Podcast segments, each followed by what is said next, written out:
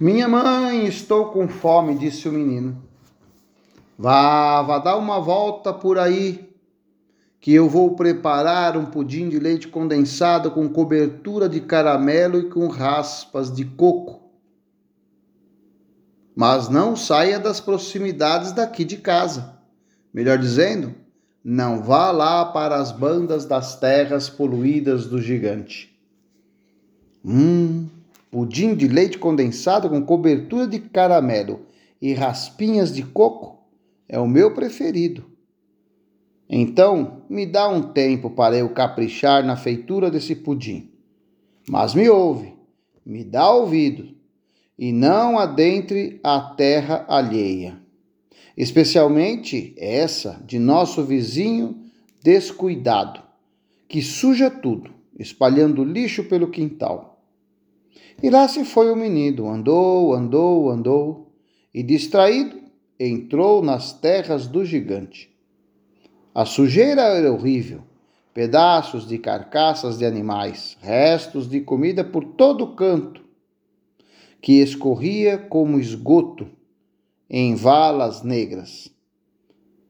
Atentou o menino da, naquela imundície e se deu conta de onde estava. Precisava sair logo daquele lugar, porém não encontrava o caminho de volta. As árvores atrofiadas e secas, derramavam seus galhos como secas cercas e muralhas. Estava perdido e com muita fome. Lembrou-se do pudim de leite condensado, coberto de caramelo e coco ralado. Subitamente ouviu um forte estrondo. Quis correr, mas já era tarde.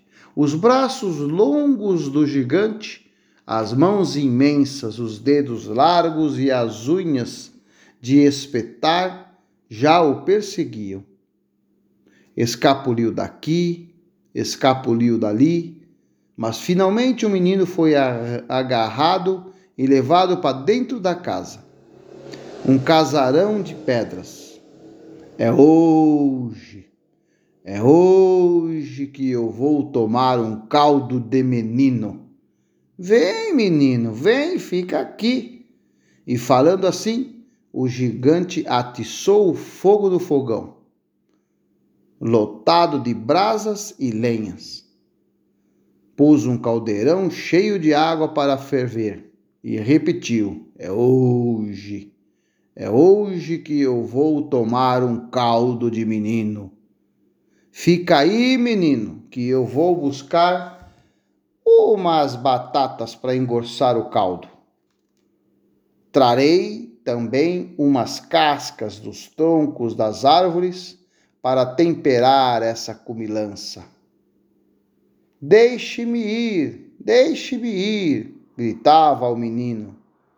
Deixe-me ir, seu gigante, que eu estou com fome. Minha mãe está preparando pudim de leite condensado com cobertura de caramelo e coco ralado, que eu tanto aprecio.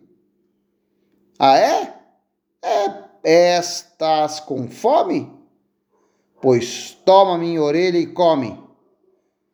Quando eu voltar, se a tiveres comido toda, te deixarei partir. Mas, seu gigante, deixe-me ir. Não vou comer essa orelha grande e cabeluda e ainda fedorenta, coisa alguma. Ah, é? Não vais comer, não? Pois ficará para dar gosto ao meu caldo. Cuida de comer minha orelha, senão, quando retornar, te partirei em cubinhos para o meu ensopado. Dito isso, o gigante saiu de casa, deixando o menino trancado com aquele orelhão cabeludo nas mãos. Pensou, pensou, pensou o menino e foi num canto da cozinha que tinha um chão de terra. Cavou um buraco e enterrou a orelha. Em seguida, tratou de ficar quieto, sentado num tamborete, bem longe do fogão do gigante, que voltou trazendo um cesto lotado de cascas esturricadas dos troncos secos das árvores e umas em meadas raízes em formas de batatas. É hoje, é hoje que vou matar minha vontade de com comer ensopadinho de menino com caldo bem grosso de batatas temperadas com casca de eucalipto. Deixe-me ir, deixe-me ir, seu gigante, que eu estou com fome.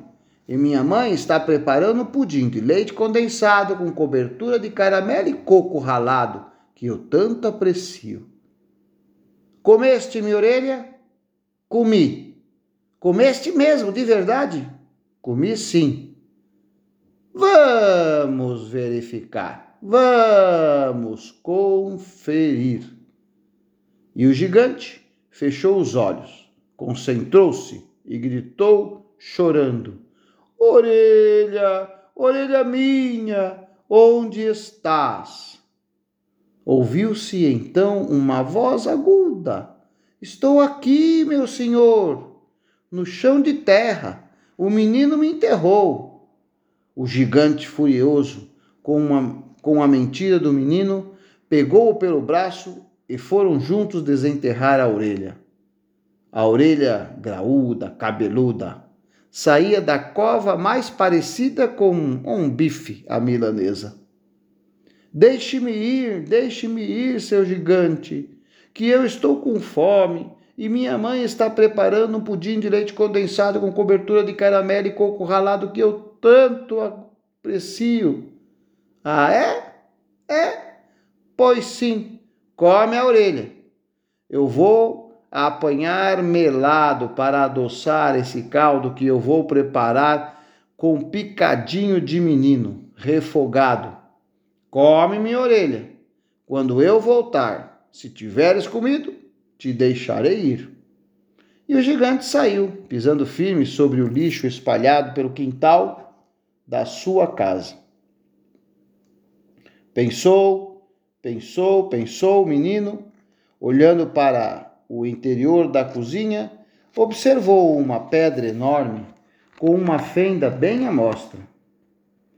O menino com aquele orelhão, todo enfarofado de terra, meteu o sinistro órgão na brecha, tampando-o tampando com lama, e esperou o reaparecimento do gigante. No fogão, o caldeirão fervia, a água com batatas e lâminas duras, retiradas dos caules dos eucaliptos. Carregando um pote de melado do canavial do terreno, o gigante surgiu com a expressão cada vez mais amedrontadora e perguntou: Comeste a orelha? Comi, comi sim. Comeste mesmo? Comi. De verdade? Comi sim. Vamos verificar. Vamos conferir. Então o gigante pôs-se a chorar e gritar: Orelha, orelha minha, onde estás? Ouvi-se então aquela mesma voz: Estou aqui, meu senhor, na fenda da parede grande com umas pedras. O menino me, impre me impressou. Com os olhos arregalados e a boca espumando, o gigante agarrou o menino pelos braços e pelos cabelos, suspendeu-o e foram juntos retirar a orelha escondida na brecha das pedras. A orelha cabeluda, melada de lama, adquiriu uma aparência esmagada de carne moída com molho de tomate. Toma minha orelha e coma. Comendo-a toda irás embora. Aviso: se essa é a última oportunidade, vou sair com o meu machado para derrubar umas árvores. Aviso-te, será essa a sua última chance. Vou fazer uma gamela para eu poder comer essa panelada de menino com batatas, cascas de árvores e melado de cana. Deixe-me ir, deixe-me ir, seu gigante, que eu estou com fome. Minha mãe está preparando um pudim de leite condensado com cobertura de caramelo e coco ralado, que eu tanto aprecio. Volto já. Vamos, come a minha orelha. Com um machado nas costas, desceu o terreno gigante esfomeado. Pensou, pensou, pensou o menino. Então teve uma ideia. Puxou uma tira do cipó que pendia do telhado da casa do gigante, amarrou bem amarrado o orelhão cabeludo e esmigalhado, suspendeu a camisa de lã bem grossa que vestia, enrolou o cipó amarrando em volta da barriga, desceu a camisa encobrindo o volume, esperou que vinha o gigante. Totalmente transtornado de tanta fome, reapareceu o gigante com uma grande gamela que mais parecia uma bacia.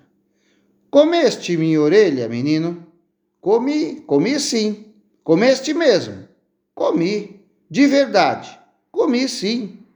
Vamos verificar. Vamos conferir. Então, o gigante berrou com o bocão cheio de gosma e as lágrimas escorrendo. Orelha, orelha, orelha minha, onde estás? Estou aqui, meu senhor, na barriga do menino, ressoou aquela voz aguda. Furioso, rangendo os dentes e espumando, mas, gigante de palavra, cumpriu a promessa e liberou o menino, indicando o caminho da saída de suas terras.